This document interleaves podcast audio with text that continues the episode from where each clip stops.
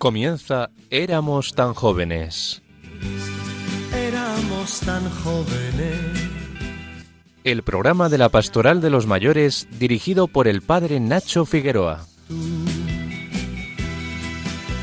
Y fue la...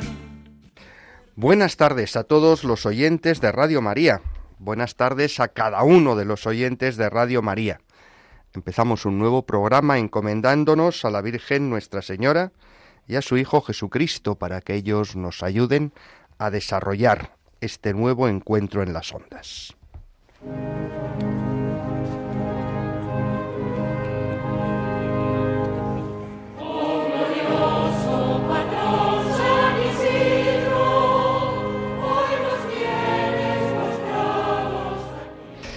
Próximos a comenzar el tiempo de Cuaresma, tenemos la oportunidad de reemprender un camino que nos llevará a celebrar un año más el centro de la vida litúrgica de la Iglesia, la Pascua del Señor.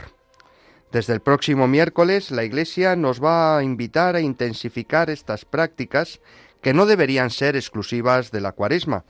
El ayuno, la oración y la limosna no son sólo para 40 días al año, sino que se trata de las herramientas cotidianas que Jesús nos propone para entrar en comunión más profunda con ese Dios que ve en lo escondido y desde lo escondido de nuestro corazón nos configura con Él, el Señor que da la vida por amor a los hermanos.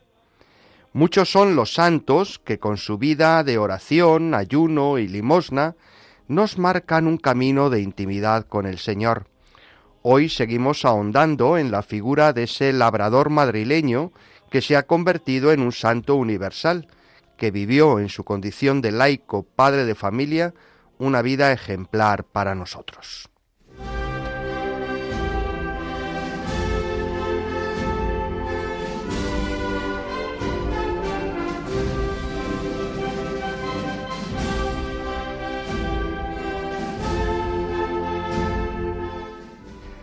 En este programa contamos de nuevo con nuestra amiga Carolina González Vázquez, maestra de educación infantil y miembro de la congregación de San Isidro, que nos seguirá hablando de la vida y obras del santo y del jubileo que estamos celebrando.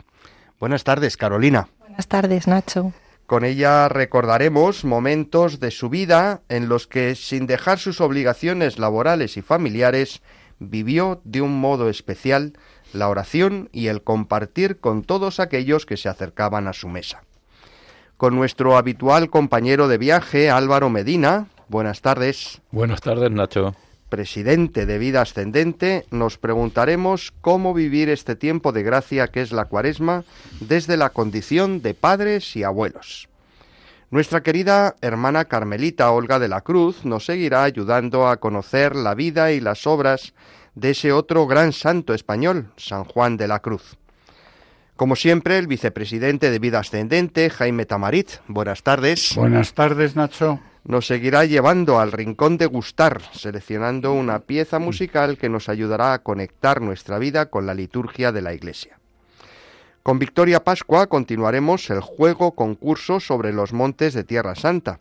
Las pistas que dimos en el programa anterior nos llevaron a Galilea, cerca del lago Tiberiades, al monte de las bienaventuranzas, donde Jesús, según el Evangelio de San Mateo, pronunció su carta magna, el Sermón de la Montaña.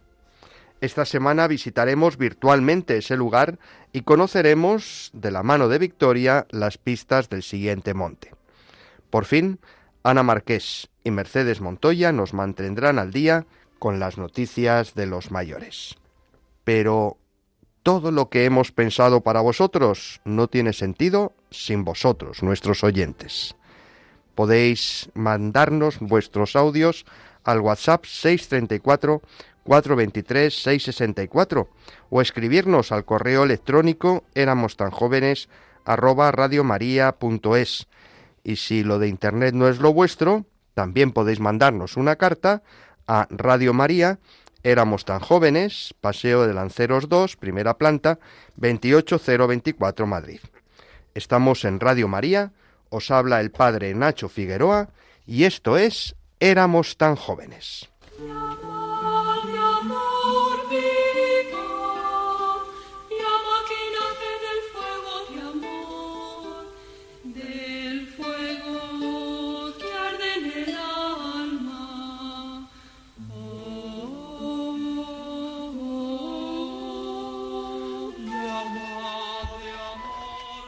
Como en programas anteriores, la Madre Olga de la Cruz, priora del Carmelo de Loeches, nos presenta aspectos de la vida y de la obra mística de San Juan de la Cruz. Hoy hacemos nuestra tercera etapa por ese camino fascinante. Estamos en 1563. Juan de Yepes, el futuro Juan de la Cruz, ha terminado sus cuatro años de humanidades en los jesuitas de Medina del Campo. El administrador del Hospital de las Bubas, viendo que el chico tiene vocación, le ofrece el puesto de capellán del hospital cuando se ordene, claro. Es un buen puesto, pero este chico no quiere ser algo en nada. Y también, pese a las ofertas de otras órdenes religiosas de más prestigio, elige los Carmelitas de Santa Ana, recién fundados en la villa. Allí iniciará su noviciado, con el nombre de Fray Juan de Santo Matías. Cada día está más contento, dedicado a la oración y al trabajo humilde, con una gran devoción a la Eucaristía e impregnándose del ideal contemplativo del Carmelo. En 1564, ya profeso, los superiores le envían a estudiar a la prestigiosa Universidad de Salamanca, que está viviendo sus días más gloriosos, con maestros como el brocense, Mancio del Corpus Christi, el maestro Grajal, Fray Luis de León. Vive en el Colegio de San Andrés, el de su orden. Tiene una celda estrecha y oscura, donde él se encuentra como en el cielo, porque tiene un ventanuco que da sobre el altar de la iglesia. Se dedica al estudio intensamente y siempre a la oración. Allí permanecerá desde 1564 a 1568. Se gradúa en lo que antes llamaban artes y luego inicia la teología. Nuestro Juan de Santo Matías es un alumno aventajado, nombrado prefecto de estudiantes, aplicado en los estudios y con una intensa vida de piedad. Tiene muy buena fama entre sus compañeros, a los que impone respeto. No hay fraile que no diga bien de él, porque ha sido su vida de gran penitencia, escribirá Santa Teresa. Pero, ¿quién diría que este dechado de virtudes está en crisis y quiere salir de su orden y pasarse a la cartuja? Tal vez ha visto demasiadas ambiciones en el ambiente universitario y eso choca mucho con su ideal. Aún es muy joven, tiene solo 25 años ordenado sacerdote en Salamanca, entre septiembre y octubre de 1567 está en Medina del Campo para cantar su primera misa. Y allí está también Santa Teresa, que acaba de fundar su segundo convento precisamente en Medina y anda buscando frailes para fundar dos conventos masculinos de su reforma con permiso del Padre General.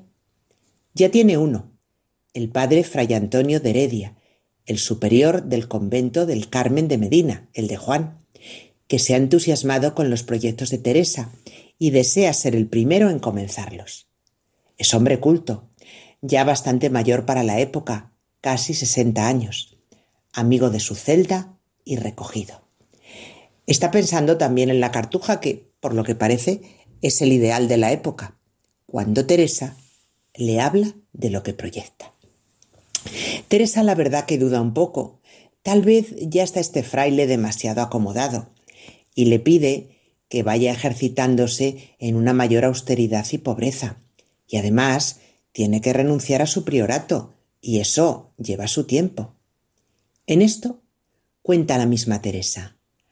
Acertó a venir allí un padre de poca edad que estaba estudiando en Salamanca y él fue con otro por compañero el cual me dijo grandes cosas de la vida que este padre hacía. Llámase Fray Juan de la Cruz. Yo alabé a nuestro Señor y hablándole contentóme mucho y supe de él cómo se quería ir también a los cartujos. Yo le dije lo que pretendía y le rogué mucho esperase hasta que el Señor nos diese monasterio y el gran bien que sería, si había de mejorarse, ser en su misma orden, y cuánto más serviría al Señor. Él me dio palabra de hacerlo con que no se tardase mucho. Teresa de Jesús está entusiasmada y comenta alegre a sus monjas. Ya tengo fraile y medio.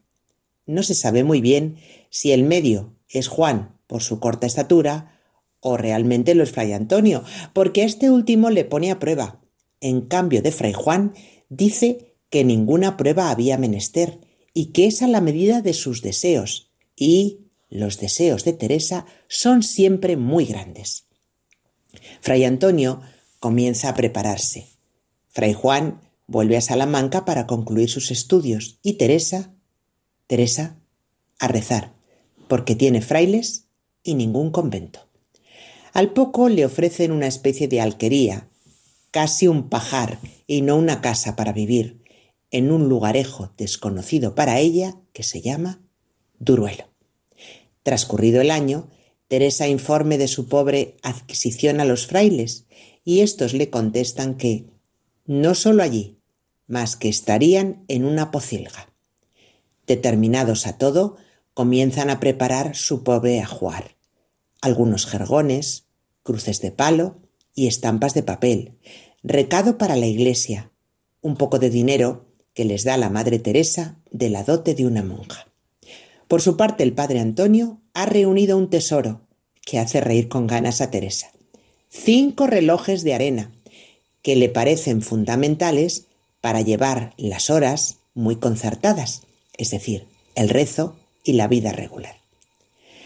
Las monjas preparan los hábitos, de jerga y sayal pobrísimos, estrechos, van descalzos, nada que ver con los finos hábitos y zapatos que llevaban. Y ahora viene lo bueno. Fray Juan de la Cruz comienza un noviciado con Santa Teresa. Sí, sí, como suena.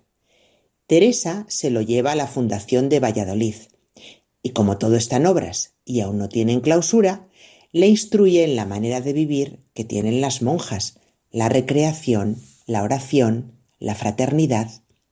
Juan de la Cruz aprende todo de ella y también tiene sus pequeñas diferencias. Según escribe Teresa, siempre era por culpa de ella, que es la misma ocasión, porque a él nunca le ha visto perder la paciencia. Le describe como cuerdo y propio para nuestro modo. Le ha llamado nuestro Señor para esto. Jamás he visto en él una imperfección. Aunque chico, es grande a los ojos de Dios. De Valladolid, Fray Juan parte para Duruelo con un albañil. Durante dos meses tratan de convertir el pajar en un minúsculo convento. Por fin, el 28 de noviembre de 1568, llega el padre Antonio con un hermano lego y otro padre que no se mudará el hábito, pues solo viene de prueba y realmente abandonará por su salud. Renuncian todos a la regla mitigada y comienza la nueva vida en Duruelo. Juan de la Cruz es el primer descalzo y Teresa de Jesús, una mujer y una mujer del siglo XVI, acaba de fundar a los frailes de lo que pronto será una nueva orden. ¿Y qué pensaría Fray Juan aquel día? Amado mío, todo lo áspero y trabajoso quiero para mí, y todo lo suave y sabroso quiero para ti. El amor no consiste en sentir grandes cosas, sino en tener grande desnudez y padecer por el amado. Escribió en sus dichos de luz y amor, de los que hablaremos otro día.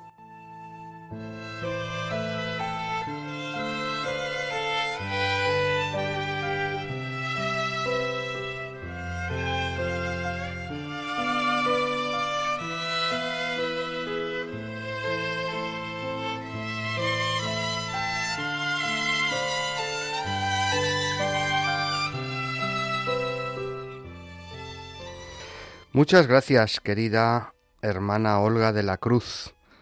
Ya estamos deseando volver a escucharte en el próximo programa. Y ahora, papel y lápiz.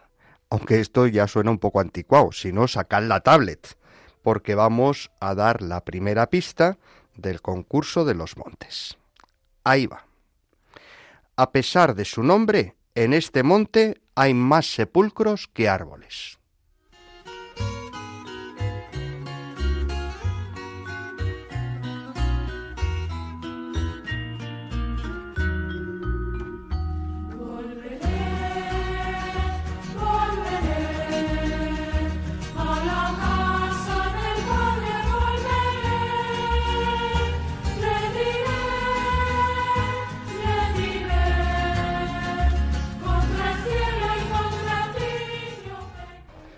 El próximo miércoles empezamos la cuaresma y con este motivo Álvaro Medina nos propone algunas pistas para recorrer este camino.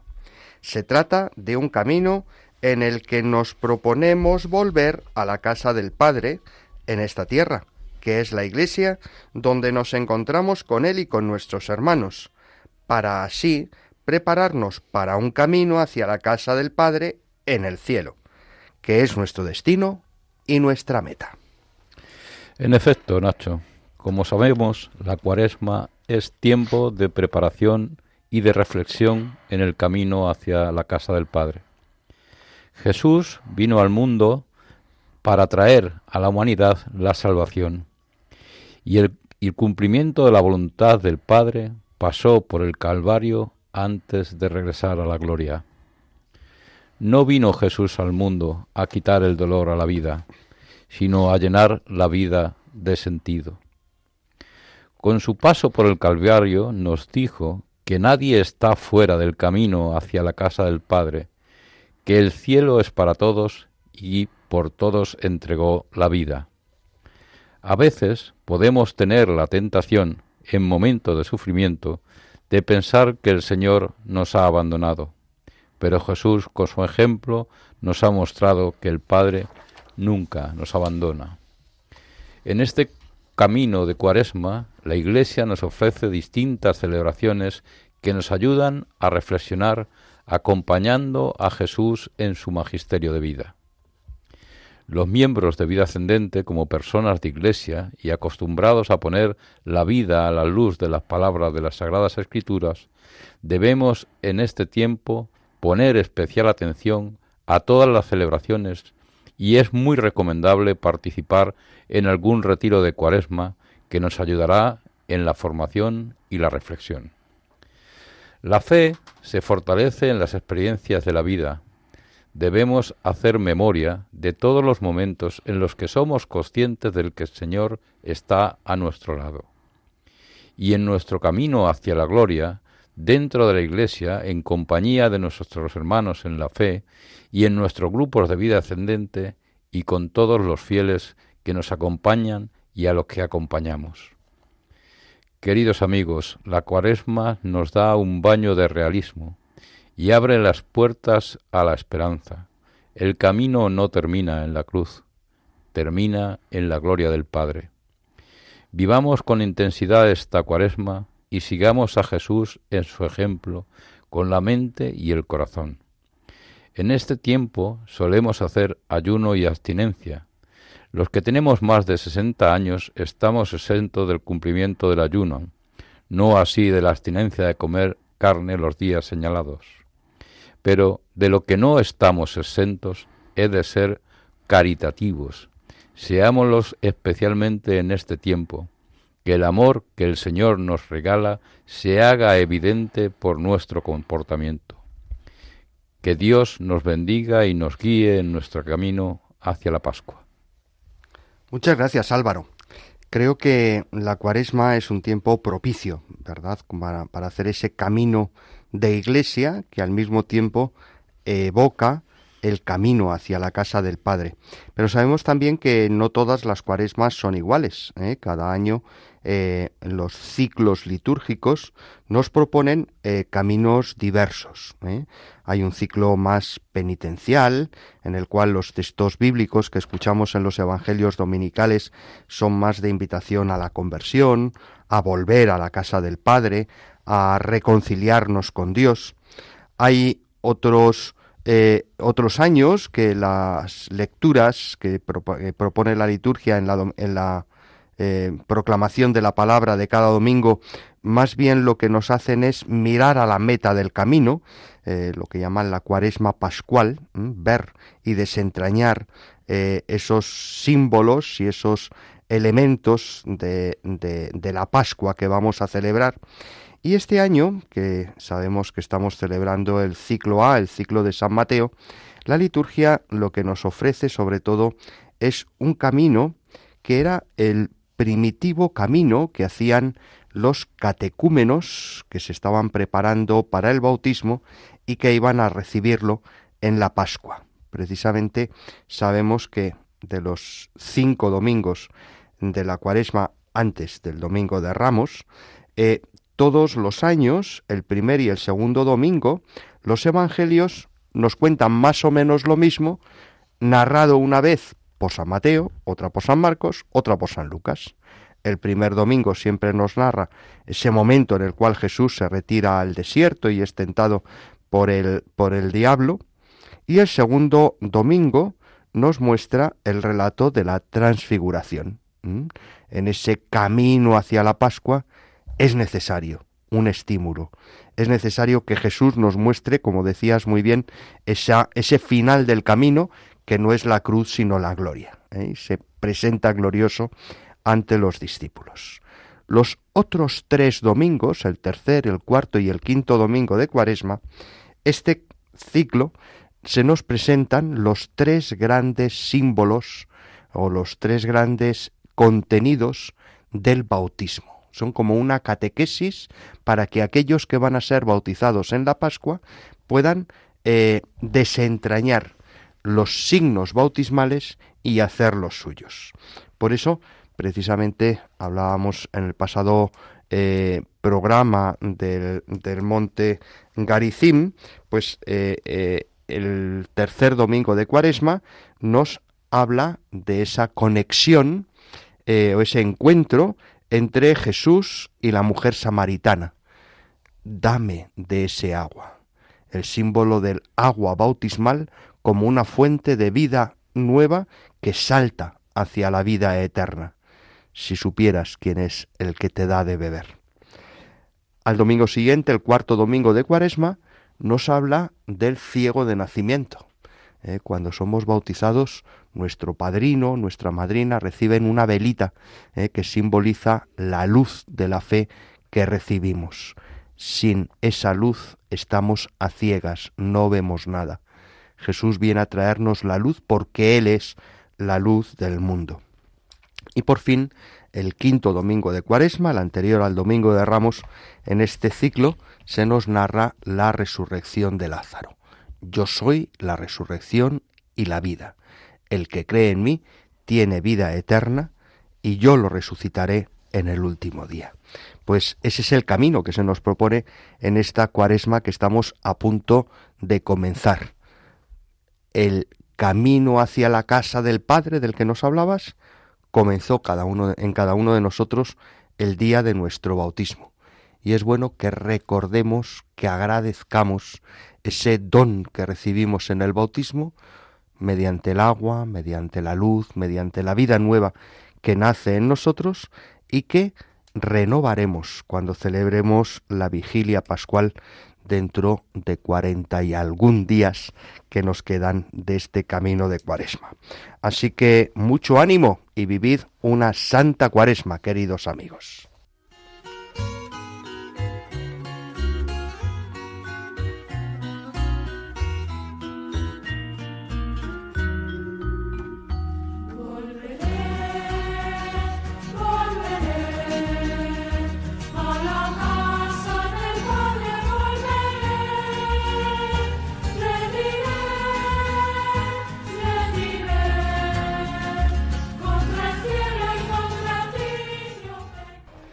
Jaime Tamarit siempre nos ayuda a conectar la música con el tema del programa y por tanto, ¿qué nos propones hoy al comenzar este tiempo de gracia, Jaime? Como apuntabais, el próximo miércoles entraremos en el tiempo de Cuaresma, tiempo de purificación que me recuerda la travesía del pueblo judío por el desierto en busca de la tierra prometida. purificación en la, en la austeridad. El mismo Jesús se retira 40 días al desierto antes de dar comienzo a su misión de anuncio del reino de la justicia. Y al final de esta etapa de purificación, Jesús derrota al diablo que le somete a las tentaciones de la riqueza, del poder y del orgullo, tentaciones que con mayor fuerza acucian al hombre. Jesús, al vencerlas, inicia su labor redentora en la vida social. La humanidad sufrió una época de depuración traumática en la primera mitad del siglo XX, con guerras mundiales, revoluciones y guerras civiles que introdujeron en el hombre sentimientos de tensión, angustia e incertidumbre ante el futuro. Vivencias que cambiaron la expresión de los sentimientos en el arte, cambiaron las normas de la estética en todos los campos, la música incluida. Más allá de la belleza, el artista comenzó a expresar un mundo interior de tensión, soledad y angustia.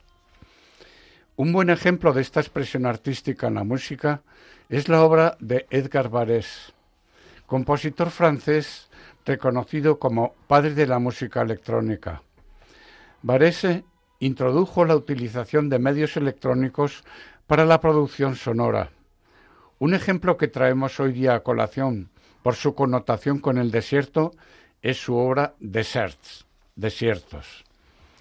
Dice el crítico musical Ukoresliev al presentar esta obra con palabras muy poéticas. Este título evoca no solamente los desiertos de arena, de agua, de nieve, donde reina la desnudez y la ausencia del tiempo, sino también la lejanía del espacio interior que ningún telescopio puede alcanzar, en el que el hombre está solo en un mundo de misterio. Oigamos el fragmento inicial de esta obra magistral sobre el desierto interior.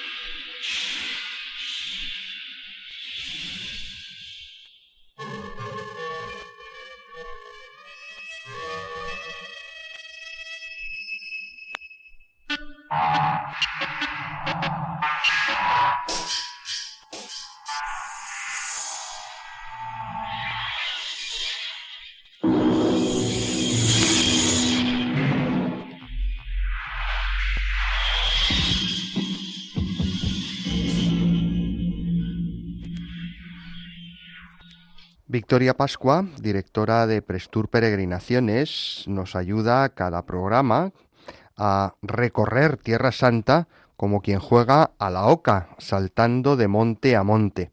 Y así vamos conociendo lugares y eh, jugando para poder lograr acertar la mayor cantidad posible de montes y así optar a la plaza gratis en la peregrinación a Tierra Santa que sorteamos. Así por tanto, entramos en modo viaje.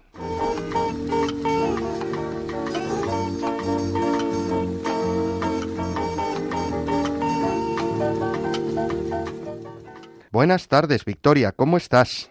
Muy bien, Nacho, encantada de estar aquí con vosotros una tarde más. Qué alegría.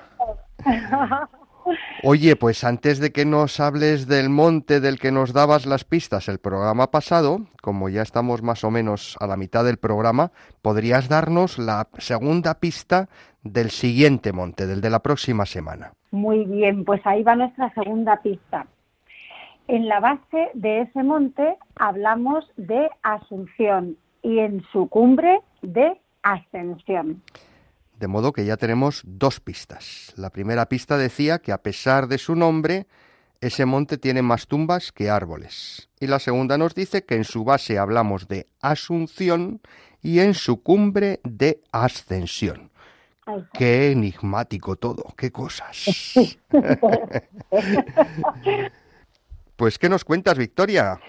Bueno, pues mira, esta tarde y después de las pistas que fuimos dando el pasado programa, me imagino que todos, o por lo menos muchos, saben que hoy vamos a hablar del Monte de las Bienaventuranzas, en la ribera norte del lago Tiberiades.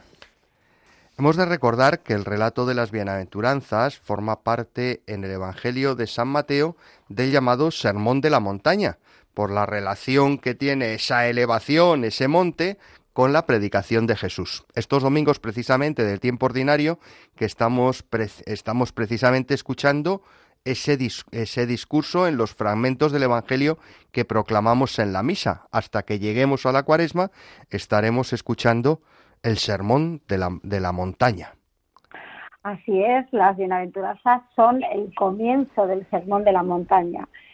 Sabemos también que ese lugar que estaba en, despoblado entre las localidades de Cafarnaún y Genezaret era el lugar donde Jesús predicaba. Se encontraba con los discípulos y le llevaban muchos enfermos para que los curasen. La razón es que en ese lugar había siete manantiales que vertían sus aguas sobre el lago de Galilea. Y como algunos de esas fuentes eran de aguas termales, era un lugar muy propicio para la pesca. Precisamente entre el Monte de las Bienaventuranzas y la orilla del lago pasaba una calzada romana que unía eh, la costa del Mediterráneo con la ciudad de Damasco, la capital de Siria, de modo que muchas caravanas recorrían esa vía y Jesús tenía la oportunidad de charlar con la gente de allí y hablarles del Evangelio. Ah, esto nos viene muy bien para situarnos, porque muchas veces escuchamos, y dice, sí, sí, eh, mm, mándalos a casa porque estamos en despoblado. Y muchas veces piensas, ¿y por qué Jesús hablaba en despoblado? Que se vaya a las poblaciones a hablar, ¿no? Parece que hay más gente, pero claro, si había una calzada romana y había un puerto y había, pues claro, lógicamente había gente que pasaba por allí. Eh, mm. por eso eh, supongo que una vez que Jesús predicó por allí, se convertiría en un lugar de peregrinación, ¿no? Correcto. Sabemos por los diarios de los primeros peregrinos que van a Tierra Santa en el periodo bizantino que ya en el siglo IV se habían construido allí tres iglesias. Una al pie del monte, recordando el sermón de la montaña del que hablábamos, y otras dos a la orilla del lago. Una recordando la multiplicación de los panes y los peces y la otra recordaba la aparición de Jesús resucitado a los discípulos recuerdo que entre las pistas decíamos que de entre esos peregrinos se recuerda especialmente a la peregrina Egeria, ¿verdad? Esa virgen consagrada gallega que pasó por allí. Eso es, cierto, cierto. Egeria, que era de la Galaesia, que comprendía Galicia, el Bierzo y el norte de Portugal, eh, de quien algunas fuentes apuntan que era berciana. Relata que cuando ella pasa por ese lugar de los siete manantiales, que en la actualidad conserva el nombre de Tagba, en torno al año 380, ve tres iglesias que han sido destruidas por un terremoto. En la actualidad, como decíamos en las pistas del concurso, la iglesia que hay construida en el Monte de las Bienaventuranzas no está como en la época bizantina en la base del monte, sino en la cumbre del mismo. Esta iglesia construida hace casi un siglo por el arquitecto italiano Antonio Barlucci tiene forma octogonal, precisamente recordando a las ocho bienaventuranzas de Jesús, conservada a modo de reliquias. Los ornamentos litúrgicos que utilizaron los santos papas Pablo VI en 1964 y Juan Pablo II en el año 2000. Y curiosamente tiene el sagrario en el centro de la nave y no en el ábside, para decirnos, si quieres vivir el espíritu de las bienaventuranzas, pon a Jesús en el centro de tu vida. Muy bonito, ¿verdad? Sí, sí, me parece algo muy simbólico. Yo creo que este artista italiano, Antonio Barrucci, la verdad es que era, era capaz de transmitir en la arquitectura eh, la teología y la espiritualidad de cada sitio. El otro día nos dabas una pista que quizá a la gente le sorprendió, y es que decías que en ese monte Jesús se nos presenta como un nuevo Moisés. ¿eh? Eh, mm, creo que conviene que aclaremos esto un poquito a nuestros oyentes. Eh, mm, Moisés, ¿quién es? Pues es el, personaje del Antiguo Testamento, el patriarca del Antiguo Testamento, que, uno, acompaña a su pueblo hasta la tierra de promisión, dos, sube al monte Sinaí para dar a su pueblo la Torá, la ley, y tres, es aquel que se sacrifica por su pueblo, que hace un esfuerzo para que su pueblo pueda llegar a su meta. Por eso San Mateo tiene el empeño de mostrarnos a Jesús como si fuera un nuevo Moisés. Moisés también, perdón, Jesús también nos va a acompañar como Moisés, no a una tierra prometida, sino a esa promesa que es el cielo. Y para manifestarnos la plenitud de la ley, de la misma manera que Moisés sube al monte Sinaí, coge las, las tablas de la ley y se las muestra al pueblo, también Jesús monte, sube al monte de las bienaventuranzas y nos muestra esa plenitud de la ley que es su propia predicación, las bienaventuranzas y todo lo que viene después. Vosotros sois la sal de la tierra, sois la luz del mundo, eh, no he venido a abolir la ley, sino a darle cumplimiento, y por tanto Jesús es el nuevo Moisés que en el monte se nos manifiesta como aquel que nos trae la plenitud de la ley. Quería ver, que quería aclarar esto un poquito para que nuestros oyentes puedan encontrar esa conexión entre el monte. Es, verdad que todos los montes eh, en la Biblia tienen un contenido simbólico que precisamente lo que señala es precisamente eso, ¿no? Como el que sube al monte lo hace para encontrarse con Dios, ¿no? Y Jesús nos revela el rostro de Dios en el monte de las bienaventuranzas, como lo hará en el Tabor y como lo hará en el Calvario. Oye, pues muchas gracias, Victoria. Terminamos esta sección y nos despedimos de ti hasta el próximo programa. Programa. Un abrazo muy grande. Otro para ti. Sigue disfrutando de todo esto que nos cuentas porque yo creo que preparar esta sección nos ayuda a todos nosotros. Pues estamos. Un abrazo fuerte. Estamos en Radio María y esto es Éramos tan jóvenes. Para participar en el concurso o para mandarnos vuestros comentarios, impresiones o sugerencias, no os olvidéis de escribir a nuestro WhatsApp 634 423 664. Escuchamos ahora las noticias de los mayores contadas por Mercedes Montoya y Ana Márquez.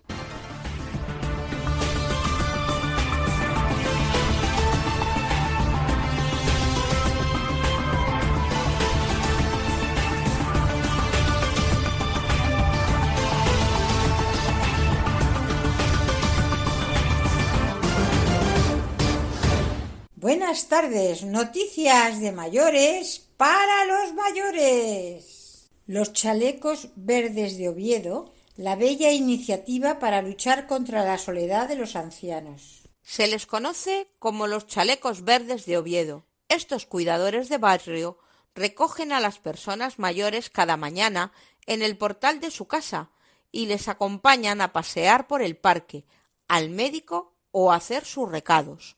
Desde hace varios meses estos empleados del Ayuntamiento de Oviedo patrullan cada calle y cada barrio de la ciudad. Su objetivo lo llevan escrito en sus espaldas cuidar a los más mayores, a los que viven solos y más lo necesitan. Hay gente que no tiene más que una hora y media al día de compañía, que es la nuestra, comenta Yadira Ferré, una de las trabajadoras de Oviedo Te Cuida, una iniciativa pionera en la capital asturiana que está siendo todo un éxito. Ya se han apuntado más de 300 personas y se han realizado más de 7.000 servicios con ellos.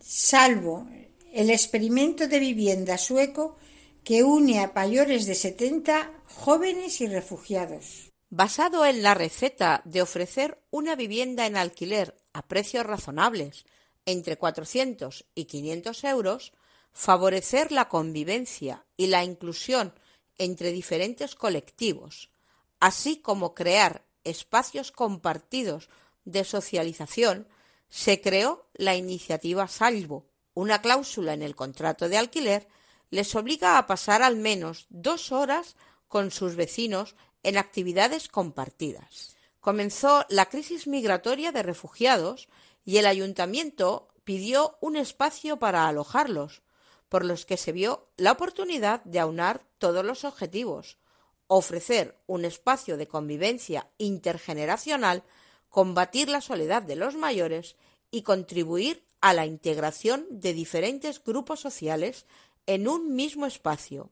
Los jóvenes suecos de entre 18 y 25 años han sido clave para atender puentes entre las diferentes generaciones y culturas. La española María Branjas se convierte en la persona más longeva del mundo, con 115 años. La catalana María Brañas ya es considerada la persona más longeva del mundo, con 115 años, después de que la monja francesa Lucille Random falleciera el martes 17 de enero a los 118 años. María nació el 4 de marzo de 1907 en San Francisco, Estados Unidos, donde su padre había ido por trabajo después de pasar una temporada en México. Vive en Olot y ha manifestado la vida no es eterna para nadie. A mi edad, un año nuevo es un regalo, una humilde celebración, una nueva aventura, un bello viaje, un instante de felicidad. Disfrutemos la vida juntos. Celebraba así el nuevo año. No utilizamos la capacidad de compartir la soledad, el estrés y el aislamiento del abrazo. En España parece que la vieja costumbre del abrazo está decayendo para dar paso al beso superficial y automático. Sin embargo, los estudios señalan que ese abrazo caluroso y amigable tiene múltiples y beneficiosas funciones. Es bueno abrazarse. Hay un lenguaje del gesto en el que el tacto ocupa un lugar privilegiado. Tocar y sentirse tocado forma parte de la relación humana y mejora el trato con la familia y con los amigos. En los mayores, el abrazo evita el aislamiento, potencia la autoestima y ayuda a la empatía. La comunicación afectiva con nosotros y con el otro crece, estimula la gratitud, despierta la creatividad, devuelve la alegría, el buen humor, brinda reconocimiento a nuestro niño interior y favorece las respuestas asertivas. Sería un inmenso catálogo, pero es especialmente recomendable para quien tiene baja la autoestima. Gracias Ana Marqués y Mercedes Montoya por mantenernos informados de las cosas que interesan a los más mayores de la casa.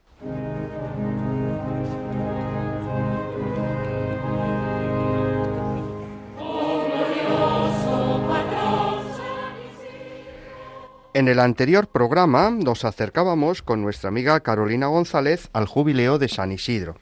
Y le pedimos que nos le pedíamos que nos acompañara también hoy para ahondar en la vida y la obra de este santo tan querido no solo en Madrid, sino en toda la geografía nacional y también fuera de España, y especialmente que nos hablara de esos elementos de la vida de San Isidro que tienen que ver con esos consejos evangélicos que seguimos especialmente en la cuaresma, ¿eh? que es el compartir nuestras cosas, la limosna y también la oración.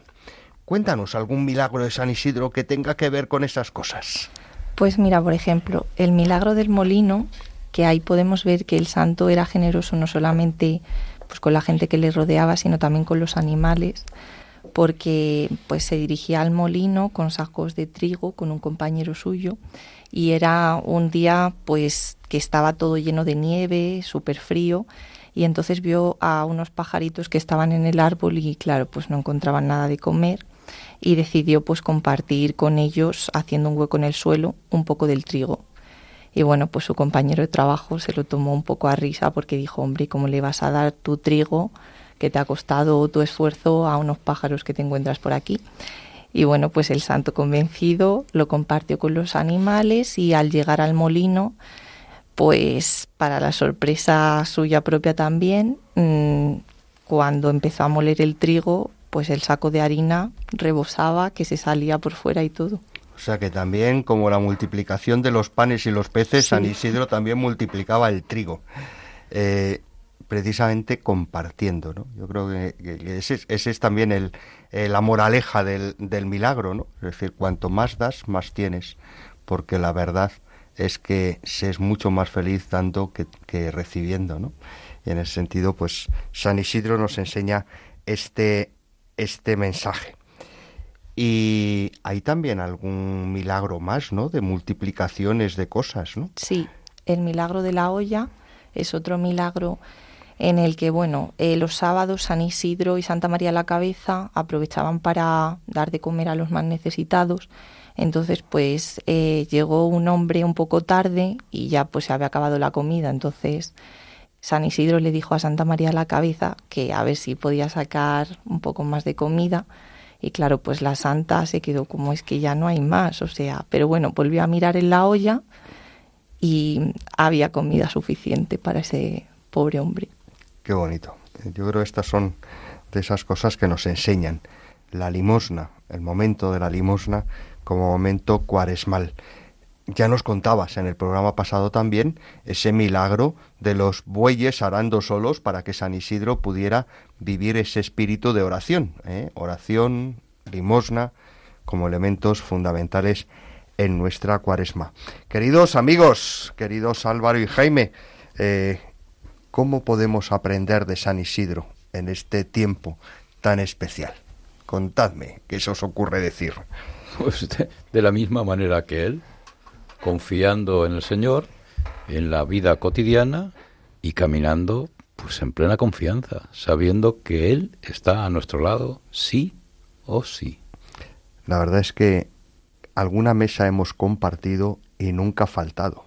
¿eh? Yo creo que todos tenemos esa experiencia de decir, oye, cuando estamos compartiendo, cuando estamos dando, cuando estamos entregándonos, nunca falta lo necesario para seguir eh, compartiendo.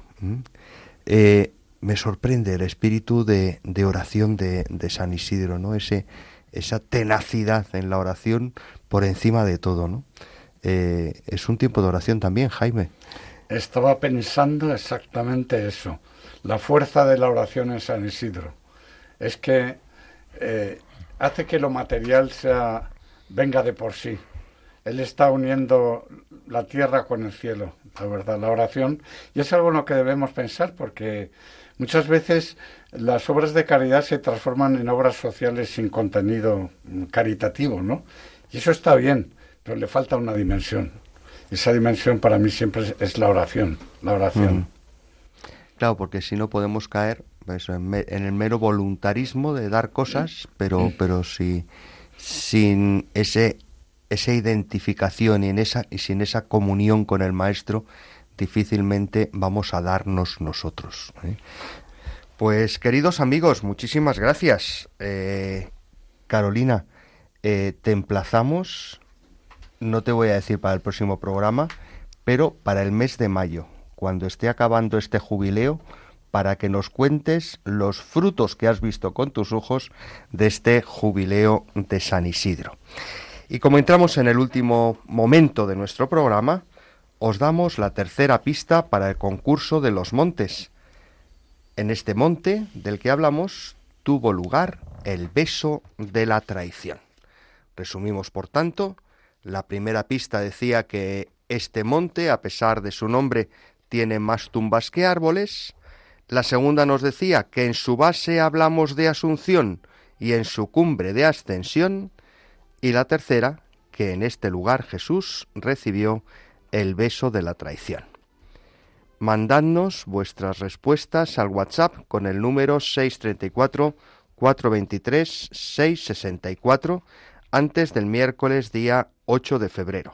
No es necesario que acertéis todas las semanas. Seguid mandando mensajes y por cada una que acertéis tendréis una opción para nuestro viaje a Tierra Santa. Concluimos nuestro programa de hoy, que esperamos una vez más haya resultado de vuestro agrado, y os deseamos también que cada uno de los que nos oís podáis vivir como San Isidro ese espíritu de oración, de entrega, de piedad y de compartir lo que somos y tenemos con nuestros hermanos. Ya sabéis que podéis volver a escuchar este espacio buscando en los podcasts de la web de Radio María por el nombre de nuestro espacio Éramos tan jóvenes y agradecemos la colaboración en nuestro programa a nuestra querida amiga Carolina González, a la hermana Olga de la Cruz, a Jaime Tamarit, a Álvaro Medina, a Victoria Pascua, a Ana Marqués y a Mercedes Montoya. Estuvo en el control Yesenia Corea con la ayuda de Juanma González y se despide de todos el padre Nacho Figueroa. Que el Señor Jesús y su Madre la Virgen sigan cuidando de todos sus hijos y especialmente de los ancianos más débiles y acompañen a los que se sienten más solos. Nos encontramos de nuevo, si Dios quiere, dentro de dos sábados, a las seis de la tarde en la península, las cinco en Canarias. Os dejamos con el Santo Rosario y luego las vísperas y la misa vespertina del domingo.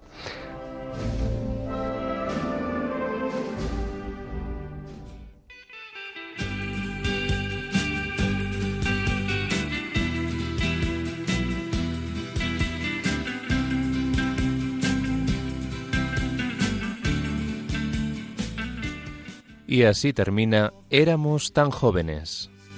Éramos tan jóvenes. El programa de la Pastoral de los Mayores dirigido por el padre Nacho Figueroa.